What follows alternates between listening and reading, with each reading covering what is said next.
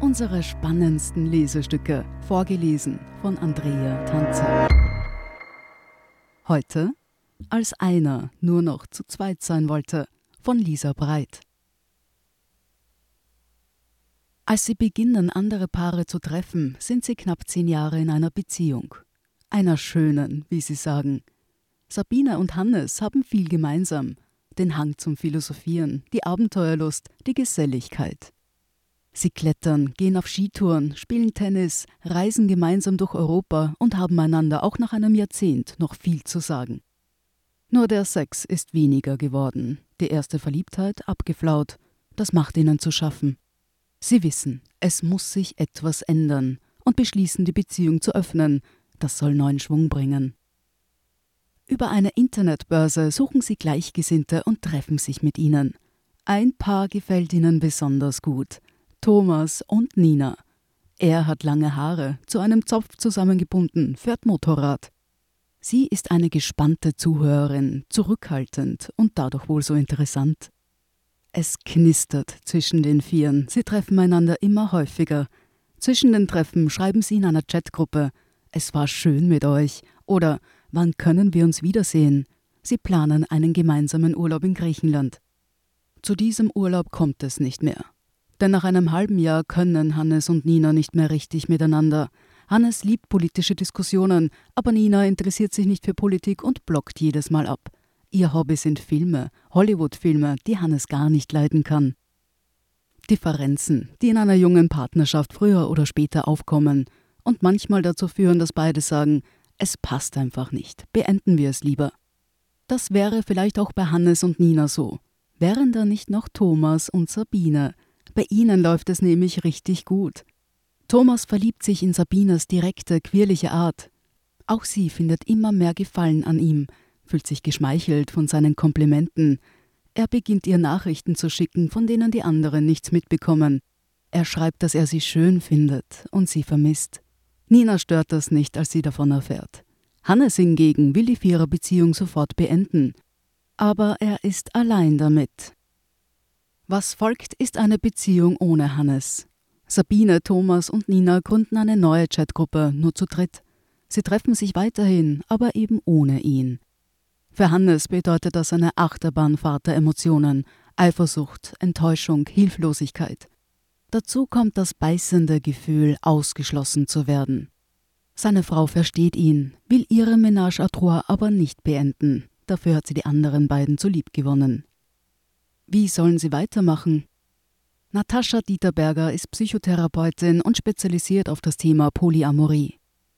Sie sagt, leider ist es oft so, dass es zu Differenzen kommt. In polyamoren Beziehungen werden Unterschiede deutlich sichtbar, wenn es darum geht, was jeder Einzelne will. So wie es bei Hannes und Sabine gelaufen ist, laufe es oft ab. Einer hat keine Lust mehr und will dann auch dem anderen die Außenbeziehung verbieten. Das sei aber nicht unbedingt richtig, meint Berger. Denn wenn Sabine den anderen Mann weiter treffen möchte und Hannes verbietet ihr das, kann das auch deren Beziehung gefährden. Es kann sein, dass sie sich unter Druck gesetzt fühlt und sich früher oder später sogar trennt. Immerhin ist Sabine nicht Hannes Eigentum. Ein Fehler liege auch in mangelnder Absprache. In polyamon Beziehungen, so Berger, brauche es vor allem eines: gute Kommunikation. Wichtig sei etwa schon vorab zu besprechen, was jeder erwartet und auch was passiert, wenn einer nicht mehr will. Vieles, das wir in Beziehungen tun, passiert unbewusst. Wir haben auch wegen unserer kulturellen Prägung verschiedene Erwartungen. Zum Beispiel, dass eine Viererbeziehung automatisch zu Ende ist, wenn einer sich trennen möchte. Aber bei polyamoren Beziehungen muss vieles neu ausverhandelt werden, weil sie komplexer sind. Verständnis füreinander ist dabei entscheidend. Denn es kommen immer wieder Themen auf, von denen man gar nicht wusste, dass sie ein Thema sein können, aber plötzlich sind sie da und man muss damit umgehen. Wer eine polyamore Beziehung führe, der lerne viel über sich, über seine Stärken und Schwächen, sagt die Psychotherapeutin. Das ist für sie auch das Schöne daran. Polyamorie ist die beste Selbsterfahrung. Wer mit mehreren Menschen in einer Beziehung ist, bekommt permanent den Spiegel vorgehalten. So treten Eigenschaften zutage, die man zuvor noch nicht an sich kannte.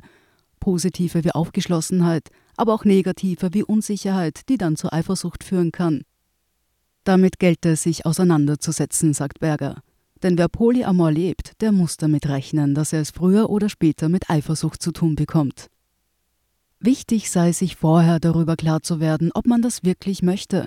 Nicht jeder ist für eine Polybeziehung geschaffen, sagt Berger. Entscheidet man sich dafür, sollte man sich für schwierige Situationen wappnen. Wenn ich weiß, dass mein Partner oder meine Partnerin auf einem Date ist und ich sitze daheim und drehe Däumchen, dann ist völlig klar, dass es mir nicht gut geht, sagt die Psychotherapeutin. Ihr Tipp? Sich zu überlegen, was man tun kann, damit man sich trotzdem wohlfühlt. Stichwort Selbstfürsorge. Wie bei jeder anderen Liebesbeziehung sei es wichtig zu verstehen, dass man selbst dafür verantwortlich ist, seine eigenen Bedürfnisse zu erfüllen und nicht die Partnerin oder der Partner. Dass Viererbeziehungen, wie sie Hannes und Sabine eingingen, über einen längeren Zeitraum funktionieren, sei übrigens selten. Dafür gibt es eine logische Erklärung.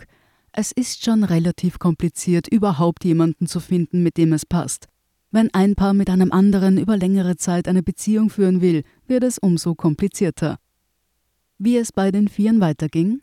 Thomas, Nina und Sabine trafen einander weiterhin.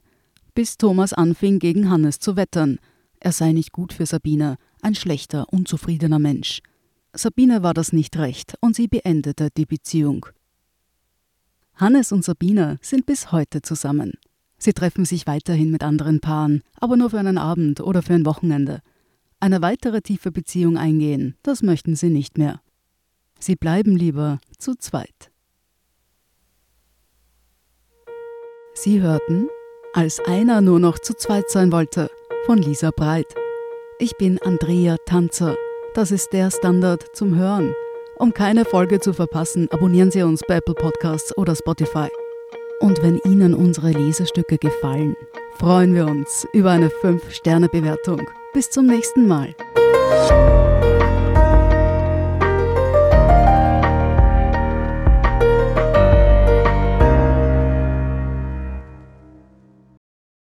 Guten Tag, mein Name ist Oskar Bronner. Wenn man in stürmischen Zeiten ein wenig ins Wanken gerät, den eigenen Weg aus den Augen und die Orientierung verliert, dann ist es sehr hilfreich, wenn man etwas hat, woran man sich anhalten kann. Der Standard, der Haltung gewidmet. Jetzt gratis testen auf Abo der Standard.at.